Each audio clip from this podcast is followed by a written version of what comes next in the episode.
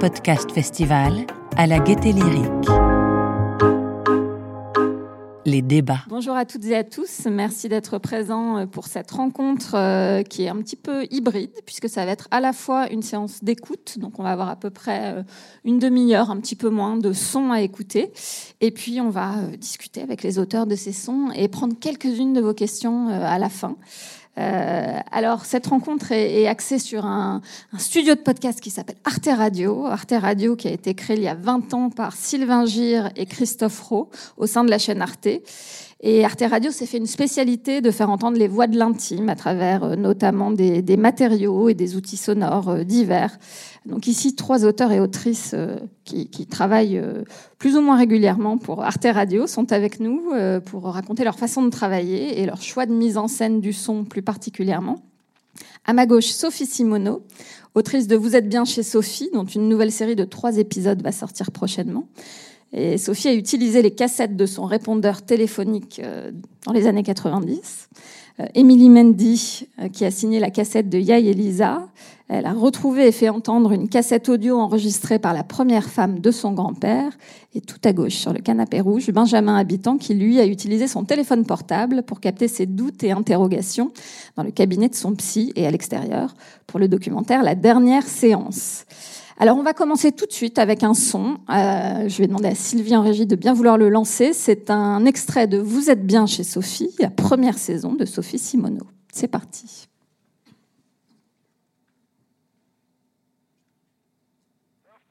Stéphane, sors de ta douche, sors de ton chien, je sais pas moi. C'est dégueulasse. Ou alors t'es peut-être en bas en train de le sortir ou en train d'acheter à bouffer, ou peut-être que t'as retrouvé tes clés, enfin voilà quoi. Mais sors de quelque chose et, et puis décroche ce putain de téléphone, bordel de 19 à 40 ans, j'ai déménagé avec mon répondeur Panasonic à double cassette audio sous le bras, accumulant des heures de messages enregistrés, de souvenirs perdus et de voix oubliées. Bonjour Sophie, j'imagine que c'est une surprise agréable ou pas, je ne sais pas. Euh, c'est Olivier. Bref, l'histoire d'une vie. J'ai toujours vécu avec la conscience du temps qui passe. Nous sommes, euh, je sais plus quel jour. Et c'est une névrose à la fois délicieuse et atroce. En 93 en tout cas. Car si on vit chaque événement plus fort. Ah non, allô Sophie? on sait à l'instant même où on le vit qu'il appartient au passé, qu'à peine vécu. Je t'appelle parce que je viens d'apprendre que j'ai un poste. Il nous a échappé. Bon, bah, je te fais 22 euh, bisous. Allez, je t'embrasse. Ciao. J'ai donc toujours été à la fois très joyeuse et très triste. Et dans cette manière de vivre un petit peu épuisante, sans doute héritée de l'histoire de mes grands-parents ashkénazes, mon répondeur a été un compagnon précieux. Bonjour, vous êtes bien chez Sophie. Alors laissez-moi un peu de soleil. Je vous embrasse, salut. Car le seul moyen de supporter le temps qui passe, c'était d'en conserver une trace.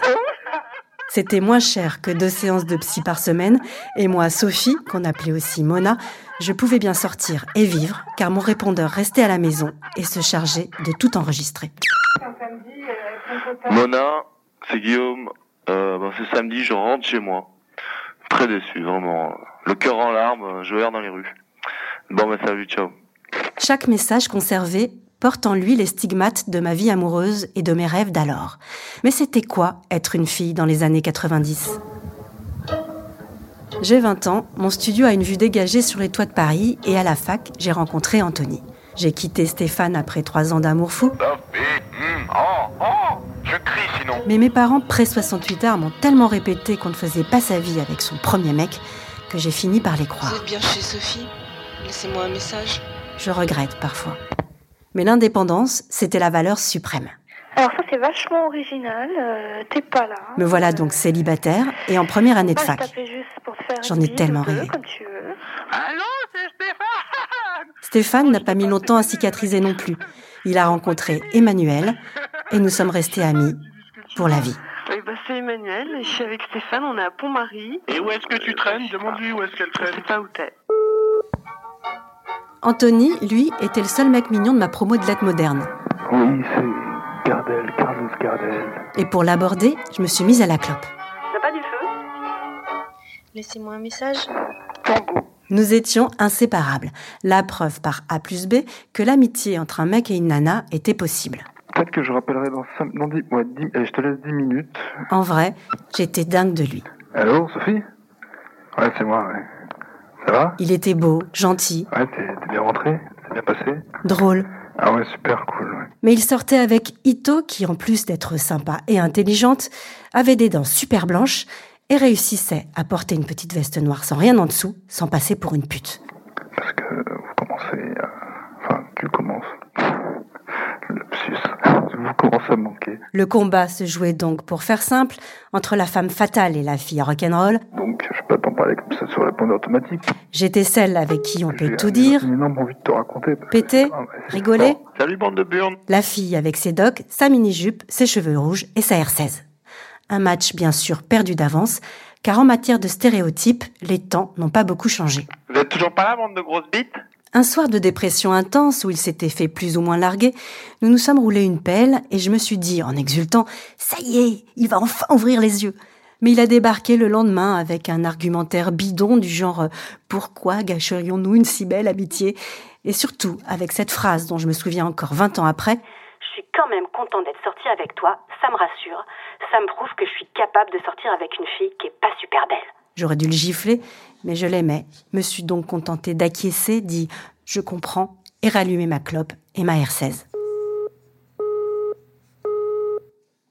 Sophie, c'est Stéphane, sors de ta douche, sors de ton chien. Et là, on s'arrête là. Merci.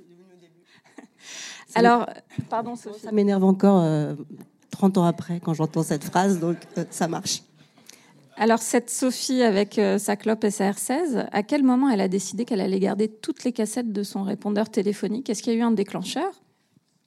Euh, non, le déclen... euh, non, le déclencheur, c'est que je suis partie de chez mes parents et que la première chose que j'ai acheté, c'est le répondeur que j'ai mis au beau milieu du salon. C'était vachement bien.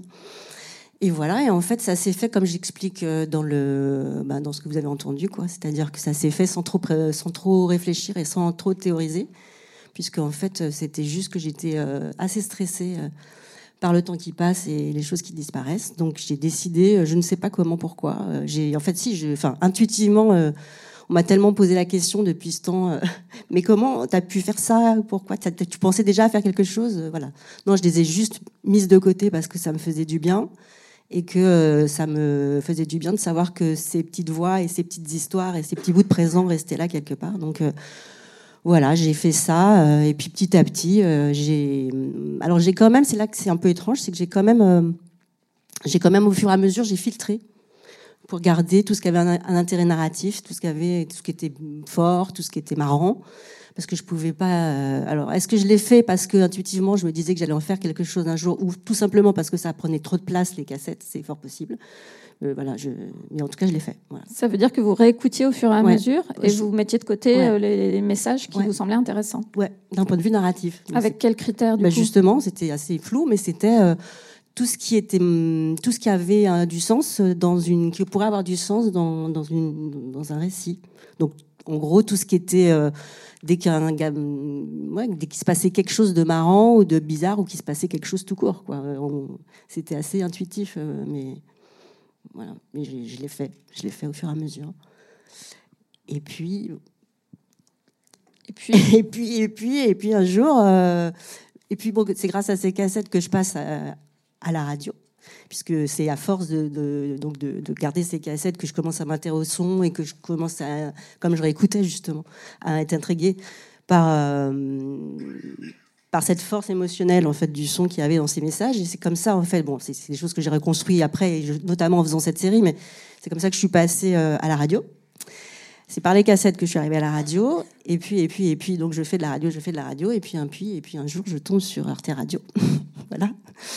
Et, euh, et, et puis, et puis, je dis à Sylvain Gire, euh, en fait, ce qui s'est passé, c'est que j'ai fait un premier son qui s'appelait euh, Cassette Vierge, où j'avais, on avait, j'ai retrouvé une vieille cassette et c'était quelque chose que j'avais enregistré en 86, je crois, et que j'ai, qu'on a mis en ligne. On en a fait un objet sonore non, non, identifié en, je sais plus, 80, je l'ai noté quelque part, 80, je sais plus, euh, 20 ans plus tard, 2006.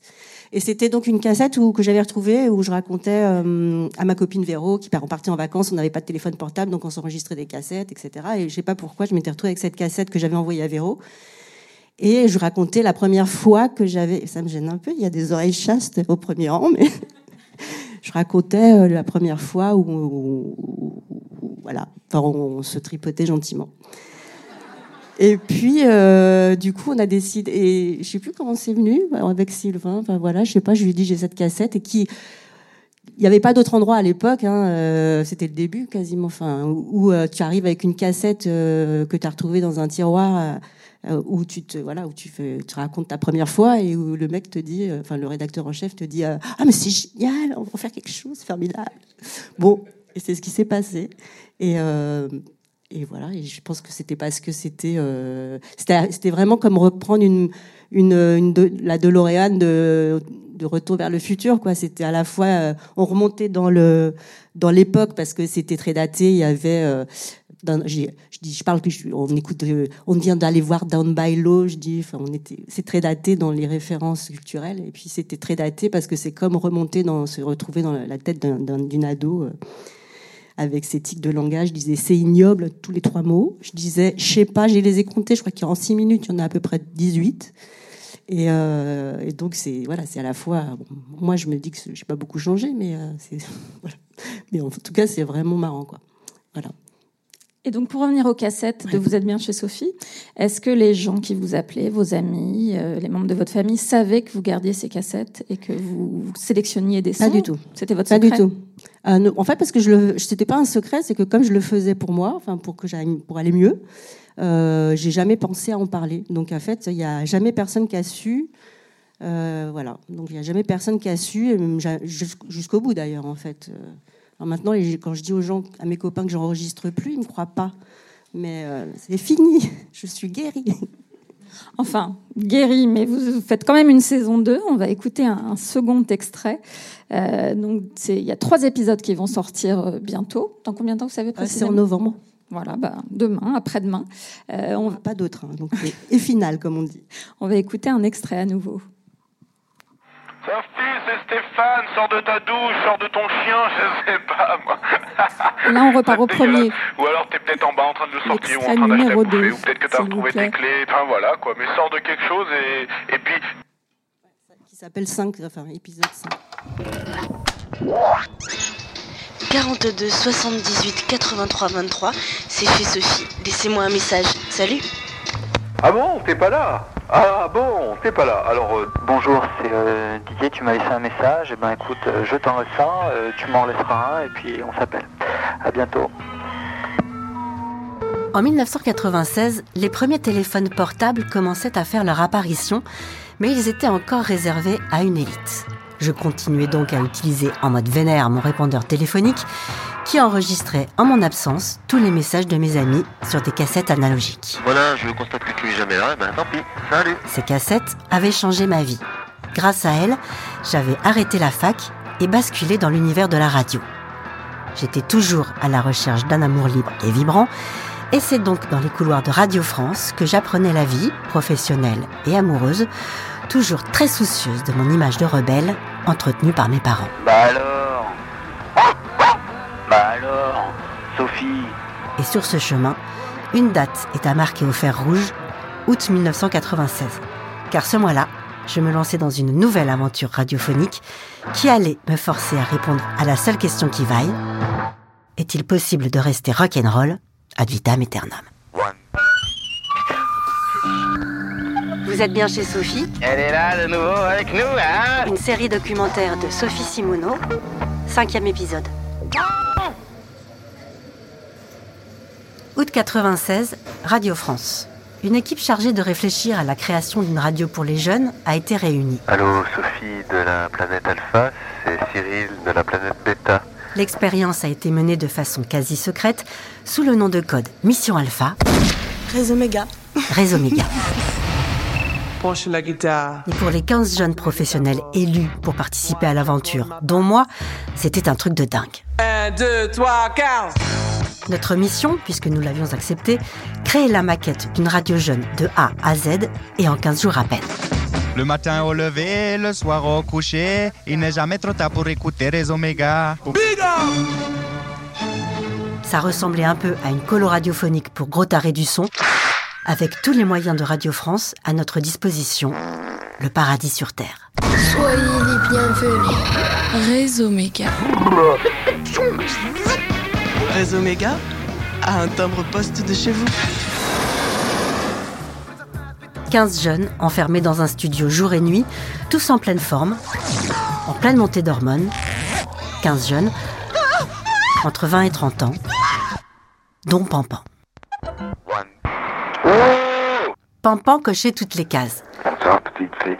Passionné, à la fois brutal et doux, Bon putain, y'en a marre. hein. T'es toutes les nuits dehors, t'es vraiment une chieuse. il portait un pendentif avec une salamandre autour du cou et des lunettes noires, même le jour, pour cacher la déglingue de la veille. Il est 4 heures du mat. Je déprime un peu, donc euh, Il avait la peau grêlée de l'ancien acnéique qui s'était cru plus fort que le sébum, et sa voix était grave et suave. je voulais dire que je t'embrasse. Il fumait clope sur clope et cachait quelques ex tragiques dans son placard. Bref, en deux mots, Pampan était un bad boy. Ça me rappelle une belle vieille chanson de Philippe Pascal. Je sais pas si tu connais Mark Kitson, si tu t'en rappelles. Et un bad boy qui s'intéressait à moi, malgré mon 1m60 et ma faible poitrine. Savoir ce que tu foutais, et puis euh, ce que tu foutais ce soir. Parce que hier soir, je me suis un peu... Enfin bon, je raconterai. J'avais été adoubé par le chevalier Destroy et je n'en revenais toujours pas. Donc je reprends parce que je suis moins bourré que la dernière fois. C'était... Un chevalier qui lui aussi avait assez vite compris comment actionner le déclic de ma boîte à phéromones à grands coups de pseudonymes magiques. Comme on veut la petite clochette. Mais si clochette est là. C'est Pampan, il est euh, 7h30. Comment elle s'appelle déjà? Ah oui, clochette. À 26 ans, mes choix de mec étaient toujours discutables. Mais ce qui me rassurait, c'est que je n'étais pas la seule à m'enflammer sur des beaux brins ténébreux et sans aucun potentiel d'avenir. Allô, Sophie, c'est Marion. Bah écoute, il est minuit et demi vendredi. Je t'appelais juste pour euh, te remercier pour hier. Et puis, euh, j'ai vu Arthur H. au cadran en place Léon Blum. J'ai cru que j'allais avoir une attaque. Jusqu'à ce que Jérôme entre en scène.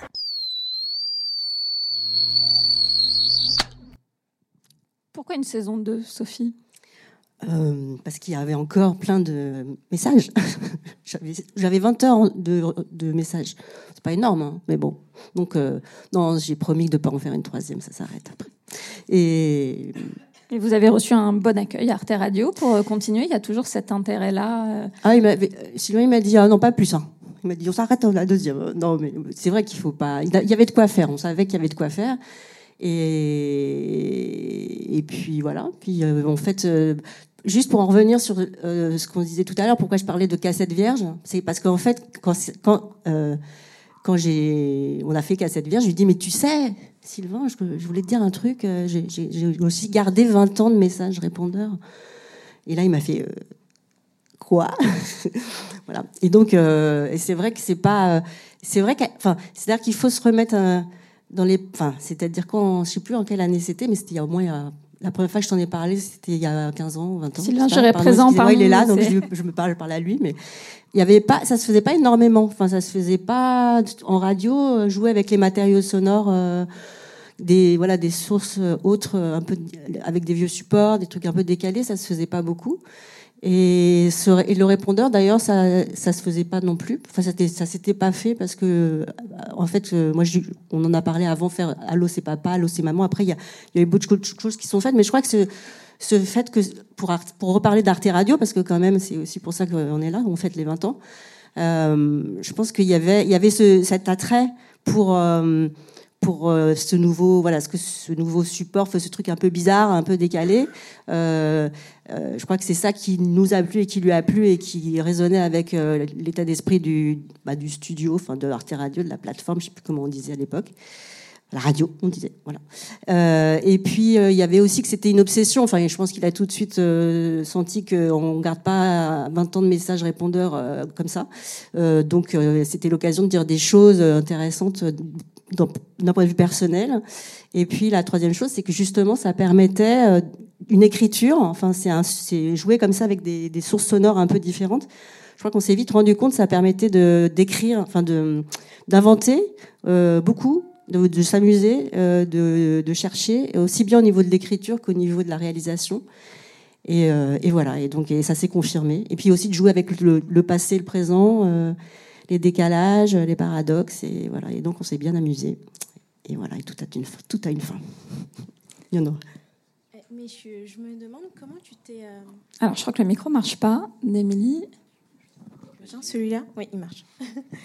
je me demande comment tu t'es organisé face à 20 heures euh, d'enregistrement. Comment tu avais un plan d'action Tu les as fait par thématique Comment tu t'es débrouillé Euh, donc j'ai d'abord défini le sujet, enfin le sujet, c'est-à-dire que je voulais raconter euh, voilà l'histoire d'une d'une jeune femme avec euh, des paradoxes, enfin qui a été qui a vécu dans une époque et puis dans voilà bon bref c'était euh, expliquer ce que j'étais devenue mais avec venant de là dans ce milieu-là avec ces injonctions-là et ces rêves-là bon bref une fois que j'ai défini ça en fait ce que j'ai fait juste c'est je réécoutais par période. Je me disais, bon, là, je vais faire. Alors, je réécoutais. Et puis, que je- quand je sentais qu'on passait à une époque d'après, j'arrêtais. Et euh, je me disais, bon, alors là, je vais raconter euh, le début. Voilà. Et après, en fait, euh, je, bah, j'écrivais. Et je faisais un va-et-vient entre les, les cassettes et les, enfin, le- le- les, les messages, etc. Et donc, au fur et à mesure, j'élaguais je, en fonction de ce que je voulais dire. Voilà. Et j'ai construit comme ça en faisant un va-et-vient. Mais j'ai pas réécouté la suite. Et c'est quand j'ai fait le deuxième épisode, je me suis dit, bon, allez, je vais aller un peu plus loin. Et après, j'ai, voilà, j'ai fait comme ça. Alors, Émilie, vous, c'est pas 20 heures d'enregistrement que Non. vous aviez, c'était quoi le, le matériau de départ? C'est une cassette en fait. Euh, c'est tout a commencé euh, avec un de mes souvenirs. J'avais 6 ans et, euh, et j'observais ma grand-mère s'enregistrer sur un magnétophone. Et j'en ai parlé à ma mère. Elle m'a dit mais en fait moi ma bah, ta grand-mère, elle fait ça depuis que j'ai 5 ans. Donc on fait le calcul, ça fait euh, plus de 50 ans. Donc euh, l'idée c'était de, de partir à la recherche de ces cassettes. Et euh, heureusement, on n'en a trouvé qu'une seule. Malheureusement pour ma mère, parce qu'elle aurait bien aimé en avoir d'autres. Mais, euh, mais je pense que c'est euh, le destin qui a voulu qu'on retrouve une cassette qui n'était pas celle de euh, ma grand-mère euh, biologique, mais qui était euh, une cassette euh, faite par la première femme de mon grand-père. Mon grand-père a eu deux, deux épouses et euh, c'est euh, un message de cette femme-là qui date euh, de 17 ans. C'était en 2004. Et, euh, et ma mère l'avait jamais écoutée. Elle, était enfermée dans une enveloppe avec, euh, avec la date euh, 2004. Et on- l'idée, bah, c'était de faire un podcast euh, de ma mère qui découvre ce message-là euh, presque deux décennies euh, plus tard. Alors, on va écouter un extrait euh, assez long, d'une dizaine de minutes pour information. Donc, la cassette de Yaï Elisa, c'est le début. Arte Radio. Profil. Ça, c'est des choses qui n'existaient plus. Il y en a combien? Je t'ai dit, une seule j'ai trouvée. Dans, dans une enveloppe. C'est les. Ma mère et moi, on vient de retrouver une vieille cassette dans notre garage. Elle a parcouru plus de 5000 km du Sénégal jusqu'à notre maison en Picardie. Ça fait 17 ans qu'elle est là, enfermée dans une enveloppe qui n'a jamais été ouverte. Enfin, jusqu'à aujourd'hui. C'est une cassette pour moi. Tu te rends compte? Janvier 2004. J'ai même envie de l'écouter toute seule avant de l'exposer à quelqu'un d'autre parce que là, je suis un peu émue. Je m'attendais pas à ça, franchement. Pendant plus de 50 ans, ma grand-mère Amélia, qui ne sait ni lire ni écrire, a communiqué grâce à des cassettes. Aujourd'hui, elle est atteinte de la maladie d'Alzheimer. Peut-être qu'une partie de sa mémoire est enfermée dans cette petite boîte. Comme il savait pas écrire, ben, quand tu dois dire des choses à ta femme, tu enregistres une cassette, tu lui envoies. C'est une lettre en fait. Elle écoute la cassette et puis après, elle te répond sur cette cassette-là et elle te la renvoie. Il y avait les lettres bien sûr, mais souvent c'était les cassettes parce que la personne, tu comprenais ce qu'elle te disait. Parce que des fois, la personne qui écrit la lettre maîtrise pas bien la langue française. Mais si tu dis tout sur une cassette, ben, la personne, elle va comprendre ce que toi tu lui dis. C'était ça le- la cassette avant. C'était un courrier. Tu envoyé des cassettes? Moi, je, je savais écrire. J'avais pas besoin d'envoyer de cassettes, mais par contre, ma mère, elle m'envoyait des cassettes. Et quand je répondais, je répondais par lettre. C'est bête, j'aurais pu aussi répondre par cassette pour qu'elle m'entende bien. Parce que je me disais, je sais ce que je veux dire. J'écris et j'envoie. Mais elle, elle nous envoyait des cassettes. Je crois que la cassette qu'on a trouvée, c'est celle de ma mère. Je vais acheter un Avant, nous, on disait magnétophone. magnétophone. Je vais acheter un magnétophone et on va écouter. 1 m 50 de distance. Et parlez fort parce qu'on a le masque. D'accord. Euh, je cherche un magnétophone. J'ai une petite cassette à écouter. Non, il n'y en a pas C'est fini ça. C'est plus l'époque. Ah oui, c'est plus l'époque, mais c'est une de ma grand-mère qui, euh, Bah, qui bon nous a envoyé pour ça. trouver chez les grands-mères ou les parents Mais encore ici, de non. magnétoscope. Non, C'est en ça, occasion, peut-être. J'irai dans une vieille boutique. hein, Oui, comme. Peut-être. Sinon, les amis, les anciens, les... Ouais, les amis. ça fonctionne toujours. Ouais. Il est bizarre, hein Il est bizarre Ah oui, il est bizarre. hein. Avant, c'était habillé comme une radio. Hein. C'était pas du plastique comme ça. C'est d'avant. Il y a des boutons pour enregistrer, pour revenir, reculer. C'est le magnétophone. Je vais regarder. Je vais regarder ce qu'il y a dedans. C'est bien enveloppé en tout cas. Voici en fait la lettre originale. C'est pas la cassette de grand-mère, c'est la. Non, c'est une cassette pour moi. Je viens de réaliser que c'est une cassette de la première femme de mon papa qui aujourd'hui est décédée et que je n'ai jamais écoutée. Je vais l'insérer dans l'appareil.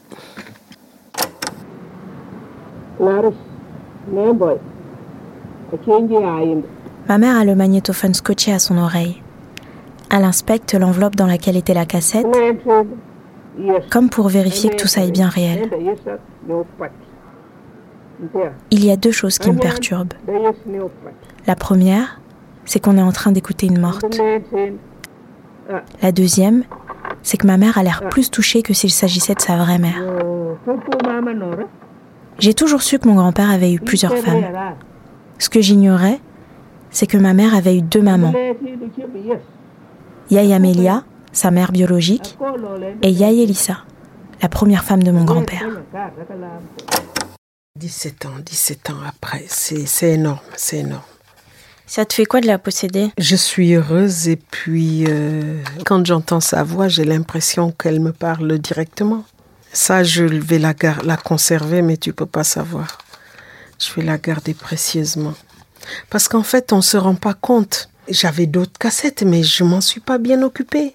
Et je regrette beaucoup, je regrette. Parce que c'est des personnes qui ne sont plus là, mais j'aurais pu avoir leur voix. C'est des souvenirs, c'est des souvenirs. Mais bon, tant pis.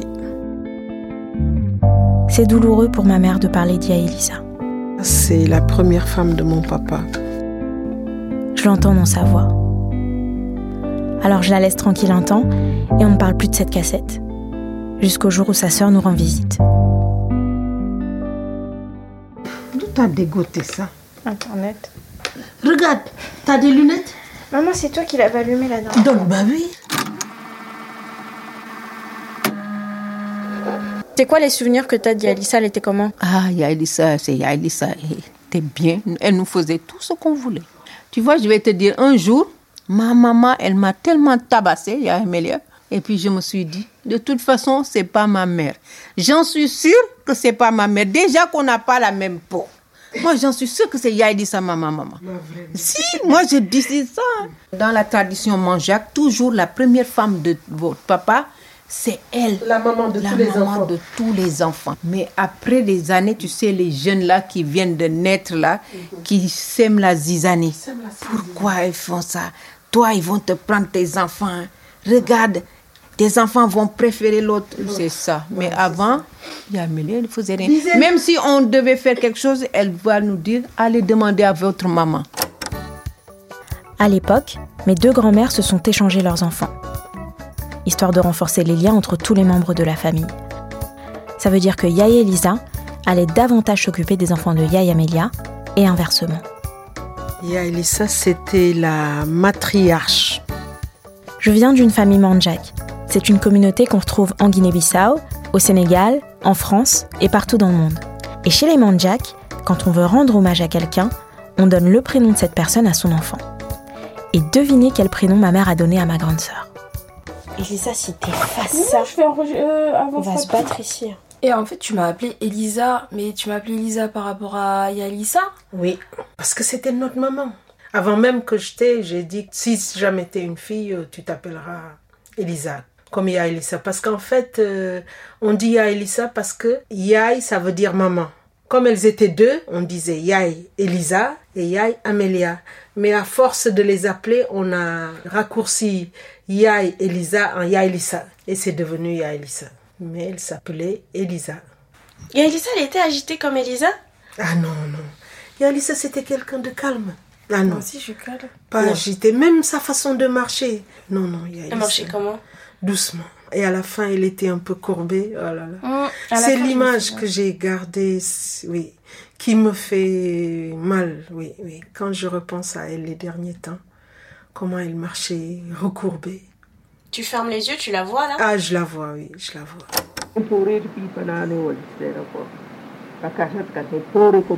Là, elle me dit, ce que je te dis là, c'est un secret pour nous, que personne n'entende. Ce qu'elle me dit là. Toujours parler à ses enfants et leur dire, ne sois pas mauvais parce que je ne serai pas contente. C'est des conseils. Elle était duque en fait. Oui. Et il souhaite que les enfants soient ouverts d'esprit et fassent des bonnes études, pour- juste pour pouvoir s'autogérer. Le ton de sa voix est doux, doux. Et elle est contente de moi. Alors cette cassette, elle n'a pas servi, elle a peut-être servi à vous faire du bien comme euh, pour euh, Sophie quand elle conservait les enregistrements, mais elle joue quasiment un rôle de thérapeute familial. Enfin, elle exhume une histoire que vous ne connaissiez pas. Oui, euh, c'est le bon micro. Oui. Euh, en fait, la, cassette réveille des souvenirs, elle réveille plein de choses euh, chez ma mère. Et pour euh, donner un peu de contexte, c'était une époque où ben, j'ai perdu mon papa et j'avais plein de questions. Et ma mère, elle, je sentais qu'elle avait cette envie de, parler. Et, ce projet autour de la cassette, justement, oui, ça a eu cet effet un peu thérapie familiale.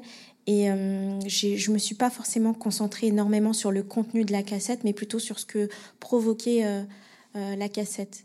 Et je demandais euh, parfois à ma mère de, la tenir parce que ça avait. euh, Enfin, c'est quelque chose qui l'a réconfortée. C'est pas seulement un objet en plastique, c'est c'était une sorte de, relique et euh, c'était une manière aussi de que Yaelisa soit soit avec nous. Et est-ce que vous avez eu besoin de convaincre votre famille euh, autour de ce projet audio, d'accepter d'être enregistré, de capter en direct? Parce qu'on imagine que c'est en direct, il n'y a pas eu de répétition Non, avant. non, non, et bizarrement non. Euh, ma mère a, a tout de suite accepté euh, parce que justement elle avait envie de parler et elle était consciente que, que c'était important de laisser aussi une trace de, de, de, cette, de ce dispositif-là, de cette tradition de s'envoyer des, des cassettes. Et euh, ma sœur a, insisté pour, euh, pour participer au podcast. Au début, euh, je ne savais pas trop euh, quelle place elle aurait, mais en fait c'est tellement évident. Ma mère lui a donné euh, le, prénom de, de Yaelisa, donc c'était évident. Et euh, en fait, j'ai reçu de l'aide. Enfin, ma, ma sœur m'a énormément aidée parce que euh, c'est elle qui comble les, les, oublis de ma mère. Euh, tout simplement au niveau euh, du physique de Yaelisa, elle se dit oui, je la vois, mais j'ai du mal à, à dire. Et, et c'est ma, ma mère qui, ma, ma sœur qui explique quand ma, on l'entend pas forcément dans l'enregistrement, mais ma mère euh, quitte le, Sénégal, elle quitte Yaelisa brutalement et elle revient euh, dix ans après. Et c'est ma sœur qui raconte ce retour-là parce que ma mère avait oublié. Donc euh, tout le monde a aidé, tout le monde a mis la main à la pâte et ouais, c'était simple, c'était simple. Et je pense que il a fallu aussi du temps juste après qu'on ait découvert le message. Euh, Je le dis euh, dans l'extrait que je l'ai laissé, euh, j'ai laissé ma mère tranquille, même si elle était toujours ok pour le projet. Je sentais que qu'il fallait que je lui laisse de l'espace déjà pour pour qu'elle qu'elle processe ce qu'elle venait d'entendre, parce que quand on appuyait sur play, c'était pas juste une femme qui parle, c'était un peu comme si on réveillait une morte. La première chose que ma mère a dit quand elle a elle a écouté le message, c'est on dirait qu'elle est là. On dirait qu'elle est là, on dirait qu'elle est avec nous. Et ça, c'est toujours perturbant. Est-ce que ça a été difficile pour vous de faire parler votre famille et d'être du coup le, le réceptacle de ces émotions-là qui vous concernaient aussi? Euh, moi, c'était. J'ai l'habitude de faire des interviews, c'est mon métier, mais interviewer ma mère, c'est, je pense que c'est la chose la plus difficile euh, que j'ai dû à faire, euh, que j'ai dû faire euh, dans le cadre d'un podcast. Euh, J'étais plus stressée qu'elle. Euh, des fois, je branchais mal le micro, elle me dit mais c'est vraiment pas professionnel. Elle, elle était, ça elle était dé- détendue. Mais moi, c'est vrai que j'avais du mal. Euh, interviewer ses proches, interviewer sa mère, c'est euh, c'est un exercice délicat. Alors Benjamin Habitant, vous vous êtes pas allé interviewer votre mère, mais vous avez fait un exercice, on va dire euh, peut-être de style autour de, de votre psy. Vous avez voulu raconter comment vous l'avez remplacé par votre téléphone portable, tout simplement, plus économique peut-être? Ah oui, ça, de loin. C'était quoi le point de départ de la dernière séance? Euh, en fait, alors attends, je- j'ai une question euh, Ah bah pour oui, Amy. D'abord, je, voulais juste demander comment tu avais mis en scène euh, le moment où tu as enregistré. euh, quand on entend ta mère et ta sœur, comment est-ce que tu l'as organisé? Quand on entend ma mère et ma sœur euh, qui discutent, Oui. euh, en termes de mise en scène, tu veux dire? Techniquement, je veux dire, oui. Techniquement, on était dans sa chambre, dans le lit. Euh, ce qui est marrant, en fait, c'est qu'on on peut, on peut croire que c'est un peu, c'est très organisé, mais pas du tout. Euh, ma mère rentre du travail, je dis oui, on- j'ai besoin de te poser des questions. Elle me dit oh vas-y, et, euh, on est dans son lit. Euh, ma sœur est là, c'est très, en fait, c'est compliqué de faire comme si le micro n'était pas là, étant donné que c'est un gros nagra euh, qui prend beaucoup de place. Et euh, ma, ma sœur euh, fait un peu diversion, c'est-à-dire qu'elle ne regarde pas le micro, elle regarde ma sœur. Euh, et moi, je me concentre sur la technique. Et comme elle est dans son lit, elle est dans un espace qu'elle connaît bien, elle était détendue. Elle avait déjà entendu la cassette une première fois. Oui, la première fois qu'elle a, qu'elle a entendu la cassette, elle s'est effondrée comme un, comme un bébé. Et ça, je me sentais... Enfin, ça- n'a sens. enregistré, mais tu t'en es pas servi. Euh, je m'en suis pas, je, je me suis pas servi de, j'ai pas enregistré. Elle m'a demandé de ne pas enregistrer, j'ai respecté ça, Euh, mais j'ai pris des notes pour justement reconstituer le, le moment où elle écoute euh, le message pour la première fois. Parce que de toute façon, j'aurais pu, j'aurais rien pu en faire. Elle n'arrivait pas trop à parler, euh, donc euh, ouais, voilà. D'accord. Merci. Oui, donc euh, mon psy. En fait, ce- la dernière séance, ça, ça raconte un truc qui m'est réellement arrivé, qui est que mon psy m'a m'a viré euh, au bout de quelques années de travail euh, en disant qu'il voulait plus me voir parce que je lui faisais trop peur.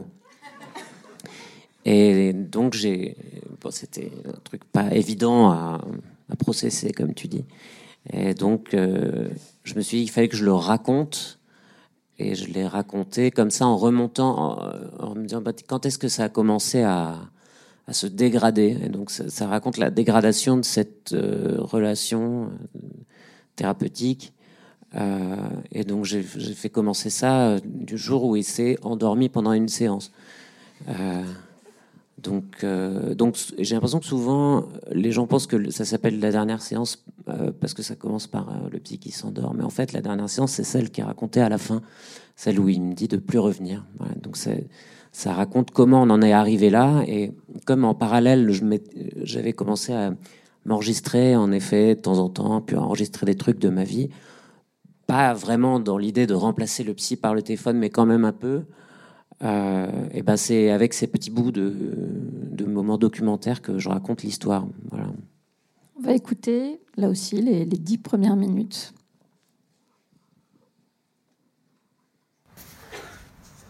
Alors, c'est incroyable. Je vais. euh, Il y a deux choses à, à écouter. La première, c'est ça.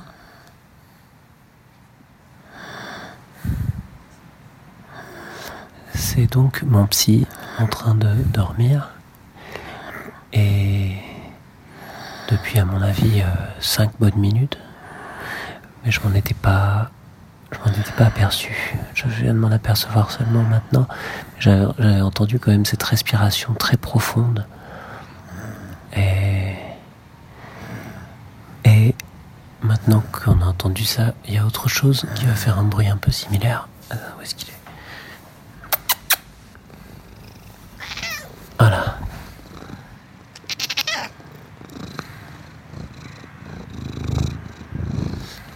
Donc c'est un chat qui s'est introduit dans le cabinet.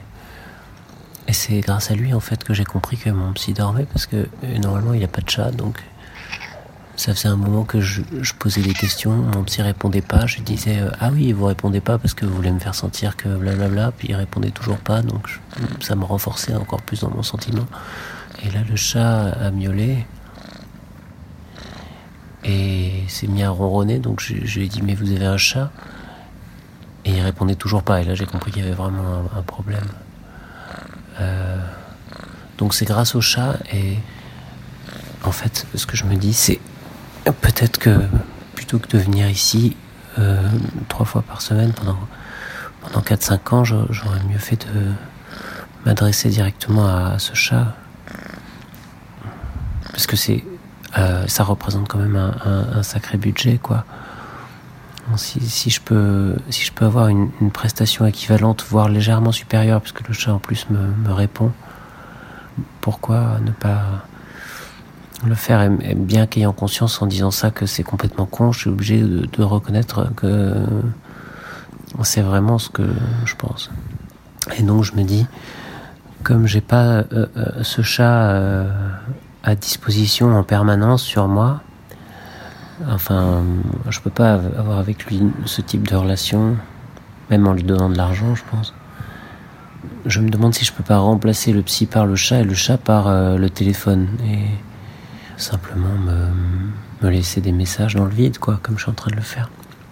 Parce que c'est super cher, j'ai pas envie de dire le, prix parce que j'ai honte, mais là je le regarde, euh, je suis comme à chaque fois stupéfait par ses vêtements. Il a des vêtements vraiment euh, ridicules, enfin extrêmement euh, clinquants.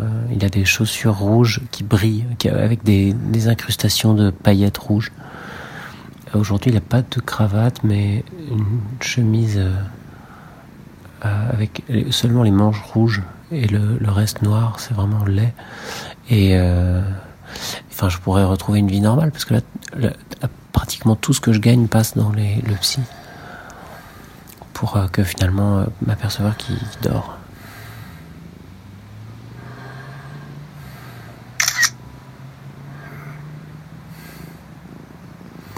Ce qui est génial, c'est qu'il ne se réveille pas du tout. Tant mieux, parce que j'ai aucune envie de lui parler.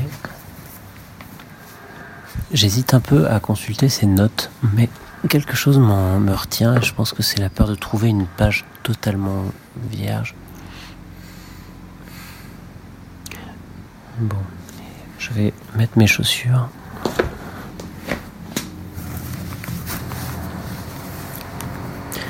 Il y a des travaux. Il y a des travaux. Je trouve ça insupportable. J'arrive pas du tout à me concentrer pendant les séances. Quel est l'intérêt de payer si cher? Voilà. Et je vais peut-être quand même laisser de l'argent. Aïe, putain. Histoire de le faire chier. Histoire de conserver l'ascendant sur lui, parce que faudrait pas que plus tard il s'avise de me le réclamer.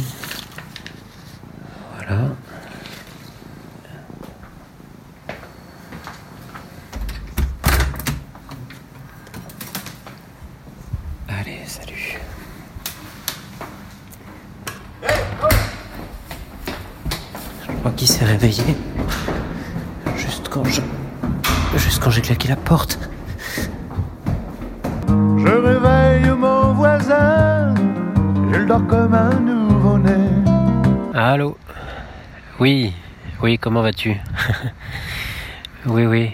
Écoute, euh, je fais semblant de t'appeler parce que euh, j'ai envie de m'enregistrer tranquillement, mais je me sens observé par les gens qui sont assis en face. Et du coup, j'espère qu'ils entendent pas ce que je suis en train de dire. Euh, donc, c'était pour dire que je suis retourné chez le psy cette semaine. Et j'ai refusé de m'allonger. Je, me suis assis en face de lui sur le fauteuil. Et, et je, pensais que je le tenais, mais en fait il l'a joué assez fine. Il s'est excusé. Il a fait complètement un monde honorable. Il a dit qu'il était impardonnable. Il s'est quand même justifié en, en, expliquant qu'il était jet lag à cause d'un congrès euh, à New York la, la veille, le lendemain. Enfin, je, je sais plus. euh, Tout était assez confus et en même temps enrobé dans cette espèce de, sourire mielleux, de, gentleman, fair play, qui, sait reconnaître ses torts et qui du coup en sort grandi. Et du coup, il a, encore plus de, puissance psychique après ses excuses. Il est, vraiment très fort, quoi. Et, euh, toujours cette manière de, de me caresser dans le sens du poil, avec ces espèces de sourires entendus, de, de complicité bidon. J'ai vraiment l'impression qu'il a peur que je m'en aille, en fait, parce qu'il a quand même intérêt à ce que je reste, forcément. Et il peut pas se permettre de faire n'importe quoi, donc quelque part, moi aussi, je le tiens. Et... hum, hum. Oui, c'est ça, oui, à New York. Je suis obligé de faire ça parce qu'il y a une bonne femme qui, qui squatte euh, à côté. Euh, c'est bon, elle est partie. Elle est partie. Enfin bon. Alors là, c'est génial parce que je l'ai euh, encore pris la main dans le sac. Euh, donc j'ai reçu un texto de mon psy. Euh, D'abord un premier texto il y a environ 10 minutes qui disait bonjour, pouvez-vous me rappeler la date de notre prochain rendez-vous ou un truc comme ça. Et puis cinq minutes plus tard, un autre qui dit attends, faut que je le regarde parce que je suis pas.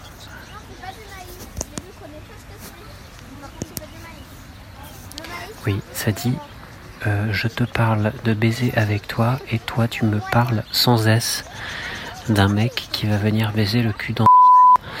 Je précise sans S parce que c'est un, indice quoi, parce qu'il fait tout le temps euh, ce genre de faute dans les SMS et c'est un peu flippant parce que il dit et, c'est euh, justement quelqu'un dont je lui ai parlé beaucoup, même si je- j'en ai jamais parlé dans ces termes-là.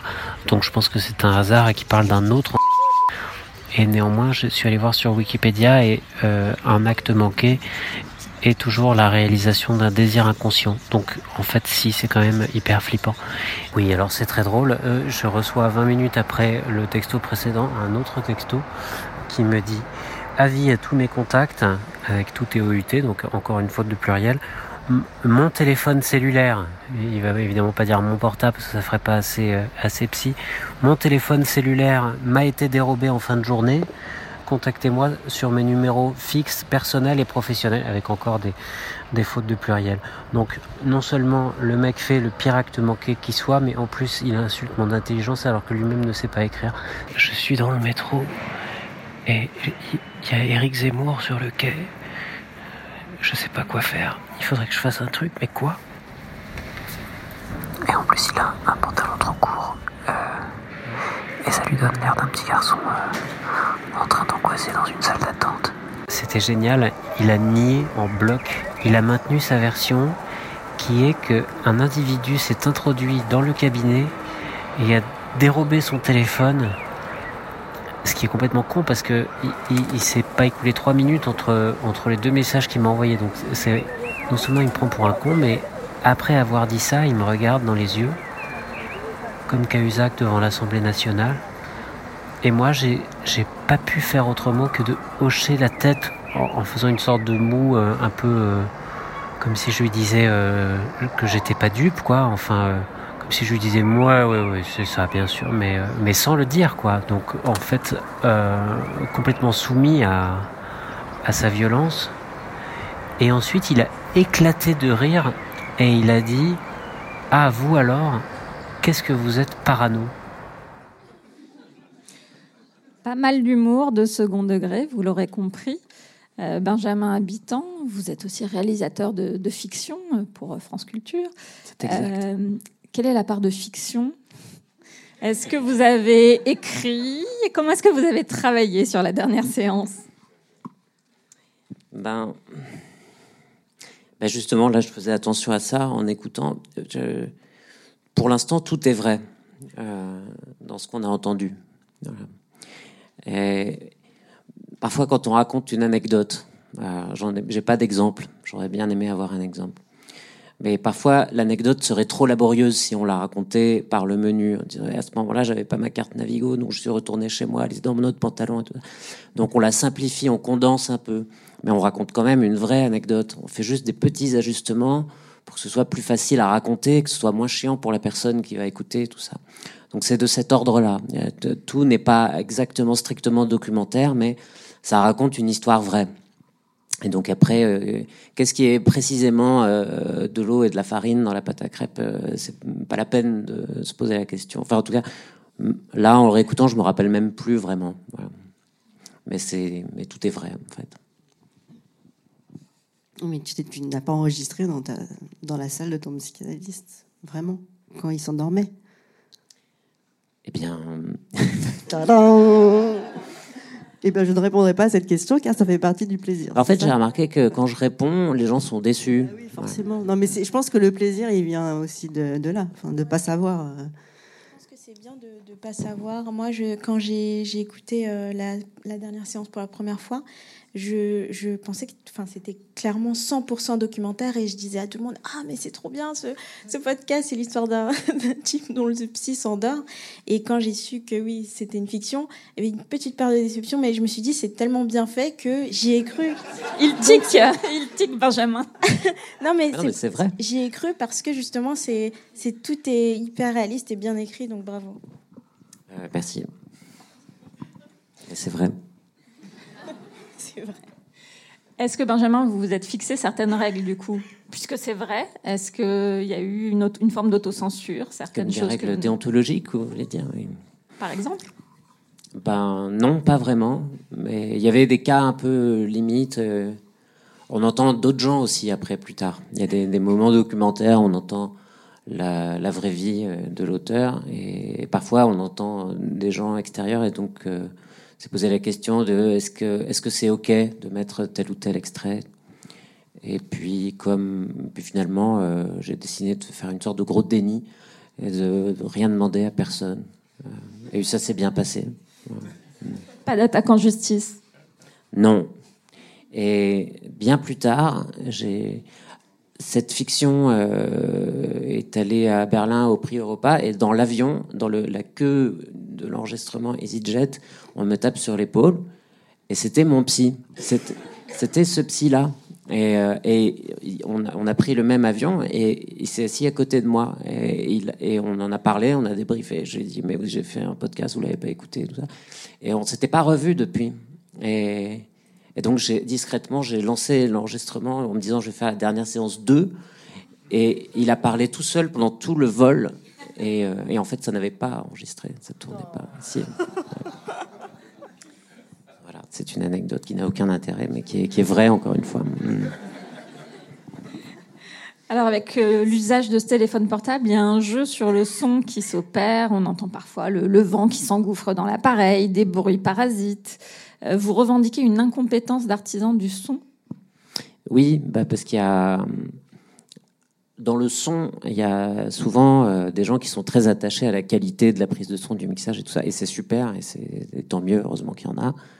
Et, mais euh, je me demandais, est-ce qu'on peut raconter une histoire euh, qui reposerait vraiment aucunement sur la qualité du son? Et, et dans, lequel, dans laquelle le, la, situation d'énonciation, en revanche, serait très claire. Parce que parfois, le son est tellement propre qu'on oublie qu'il y a un micro, qu'on oublie qu'il y a, que le son a été enregistré à un moment précis, qui se reproduira plus jamais, tout ça. Et, donc là, utiliser le téléphone, c'était un peu pour dire, euh, regardez, je suis un rebelle, mais c'était aussi pour euh, euh, raconter une histoire qui repose que sur l'histoire, que sur euh, ce qui se passe réellement. Qui, euh, qui parle à qui, pourquoi, qui, qui appuie sur euh, record et qui parle. Voilà. Et ça participe de l'effet de réel. De toute façon, euh, dans ce trouble, on parlait entre le. En fait, si tu imagines la même chose avec un son hyper clean, hyper, ça aurait été en fait beaucoup, beaucoup moins drôle. Oui, oui, c'est vrai. Même il y a plein de moments où on a artificiellement sali le son parce que ça fait pas un si mauvais son en fait un iPhone. Euh, et oui, en effet. Mais de même que dans, dans là, vos deux travaux, il y a le, matériau qui est un prétexte à raconter une histoire euh, d'une autre manière. Et, bah, là, c'est euh, pareil un petit peu différemment, mais c'est le, même, principe. Oui, c'est ça. Alors on me fait signe qu'il reste Cinq minutes déjà, ça va vite. Alors, ben, on va prendre une ou deux questions. Est-ce que vous en avez pour euh, Sophie Simoneau, Émilie Mendy, Benjamin Habitant? Je vois. Voilà. Bon, je crois qu'on va avoir nos deux questions. Bon, bonjour. Euh, vous avez tous les trois mis en scène vos propres personnages dans le podcast. Comment vous avez décidé de quelle place vous alliez prendre? Est-ce que vous alliez vraiment raconter de vous-même à des auditeurs et auditrices que vous ne connaissez pas? Sophie Simoneau. Jamais habitant. C'est dur ça comme question. Pff, C'est pas sympa. hein. Euh, je parle, bah, moi je parle de moi, bah oui. Euh, déjà c'est plus facile, enfin c'est plus, enfin comment dire? Toi, ça raconte une époque aussi. Ouais. Non, mais il n'y a pas de. Moi, je je parle de moi parce que déjà que je donne les vrais prénoms, que je donne, les... il y a les vraies voix. C'est des gens à qui j'ai pas demandé euh, d'autorisation, etc. C'est un peu compliqué. Donc, euh, je parle de moi parce que aussi je prends sur moi parce que si en plus je commence à raconter, enfin, tout balancer, euh, c'est compli- c'est compliqué. Donc, moi, la limite que je me suis fixée, c'est, je, je, je pense que je raconte des histoires d'amour et que je parle beaucoup de moi justement pour éviter de trop mouiller les autres. Euh, la limite, c'était, euh, voilà, il y a des choses que je, ouais, il y a des choses que j'ai pas racontées, il y a des choses qui sont bien pires que ce que j'ai raconté, il y a des choses qui sont peut-être pas vraies dans ce que j'ai raconté, mais comme je les ai vécues comme ça, je pense que c'est, une certaine forme de réalité. Euh, voilà, après, euh, ouais, bah, après, il y a les limites de, de, légalement. Enfin, tu peux pas faire n'importe quoi non plus, tu peux pas dire n'importe quoi. mais après, euh, là, voilà, je sais pas trop comment répondre à C'est cette peut-être question. aussi. mais- euh, nous- nos personnages, là, dans ces trois trucs, c'est un peu des marionnettes pour raconter une autre histoire. Là, Sophie, euh, ça parle. euh, Moi, je trouve que ça parle d'une époque parce qu'on retrouve aussi une, euh, une- un langage. Et puis, dans Cassette Vierge, c'est pareil. Euh, tu disais, c'est ignoble, c'est ignoble. On, en- on- on entend le parler d'une époque.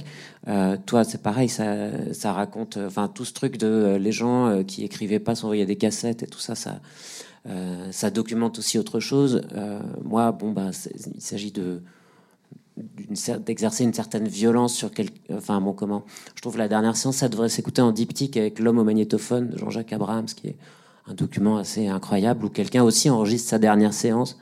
Et, euh, donc c'est quelque chose qui parle des violences psychiatriques, qui parle pas de l'histoire de Jean-Jacques Abrahams. Là, c'est un peu pareil. Il y a plein de gens qui m'ont écrit après en disant ah mais il m'est arrivé la même chose ou presque la même chose. Donc ça, ça parle de la relation entre un psy et son patient. Voilà. Moi, ça a été une grosse question, euh, ma place euh, dans le documentaire, et je me suis tout simplement dit que j'allais juste aider ma mère à, parler et que j'avais ce rôle-là et je voulais pas euh, étouffer sa parole. Euh, ça arrive que ben, dans les familles euh, d'immigrés, le, parent ne parle pas le français et, du coup ma mère le parle très bien. Donc je, je, voulais pas jouer le comment dire parler à sa place tout simplement. Et les seules fois où je parle vraiment de moi, je raconte un souvenir d'enfance euh, où quand le téléphone sonnait et que mes parents étaient affolés. Et du coup c'est une image qui m'a beaucoup marquée. Et l'autre fois, c'est je crois que je crois que c'est le seul moment où je parle vraiment de moi. Non, l'autre fois c'est où je- j'explique ma démarche euh, que j'enregistre ma mère parce que euh, je trouve que ça, il y a un besoin d'archives euh, euh, de ce genre d'archives et que je veux archiver la parole de ma mère. C'est le seul moment où, où je parle vraiment de moi. Mais c'est dans les questions que vous posez, ta sœur et toi aussi, on entend. Par exemple, par rapport au père, Oui. tu dis, et ça, papa euh, Oui, oui. Oui, c'est vrai. Ça Mais du coup, c'est instinctif, tu vois. Je me, je m'en rends même pas compte. J'ai joué mon propre rôle, le rôle de, de la fille. On a plein de rôles. Je suis pas, là, je suis pas la sœur, je suis surtout la fille. Et ouais, je, j'ai pas trop calculé. euh, j'ai pas essayé de calculer ça. Alors, il nous reste une minute. On va essayer de condenser. euh, Peut-être une dernière question avec une réponse super rapide. Bah, C'est une question euh, très simple et, qui a déjà en partie été effleurée. Juste vous dire qu'on fait partie d'une délégation du Québec, donc pour nous, c'est un, un contenu qui, qui- qui est très intéressant parce qu'il oh, nous on a des frontières, il me semble, un peu plus établies entre le documentaire et la fiction. On joue moins dans avec autant d'aisance justement et, de, simplicité dans ces frontières-là. On est ou dans l'un ou dans l'autre. Mais la question justement, c'est par rapport au, le, fait du droit, mais aussi de votre sentiment d'avoir utilisé la parole des autres, notamment euh, dans, dans les cassettes. comment vous vous sentez, vous, quand vous utilisez ça sans demander l'autorisation à ces personnes-là? Et d'un autre côté, comment Arte Radio gère ça d'un point de vue juridique? Parce qu'il y a quand même un enjeu là-dessus, non? Qui souhaite euh, commencer à répondre à cette question épineuse Moi, je le je gère très bien. euh, je gère Déjà, euh, il y, a- il y a Elisa, et c'est vrai qu'elle est, elle est décédée. Et euh, j'avais l'autorisation de ma mère. À partir, je pense que c'était ça le- le- l'enjeu. c'était si ma mère était OK, moi, si j'étais OK. J'ai peur que si je demande, ça devienne un problème. Donc je préfère attendre que ça. Non, mais c'est oui, c'est ça. Enfin, c'est-à-dire que moi, pareil. Enfin, c'est-à-dire que comme c'était vital et que j'avais, voilà, pour moi de faire ça, je l'ai. On a pris le parti de ne pas donner euh, aux autres le, voilà, le, pouvoir de décider si je pouvais faire ça ou pas. Après, franchement, enfin, j'ai pas l'impression de raconter des choses très extraordinaires. hein. Moi, je, je raconte des histoires d'amour et des trucs qu'on a tous vécus qui sont quand même assez minables, mais bon, en même temps, euh, voilà, on est tous faits d'om- d'ombre et de lumière, donc. euh, voilà, je- je pense que je suis entourée de gens plutôt intelligents qui l'ont compris. Donc, mais ça aurait pu arriver effectivement. Voilà. Est-ce que Sylvain Gir veut répondre au nom d'Arte Radio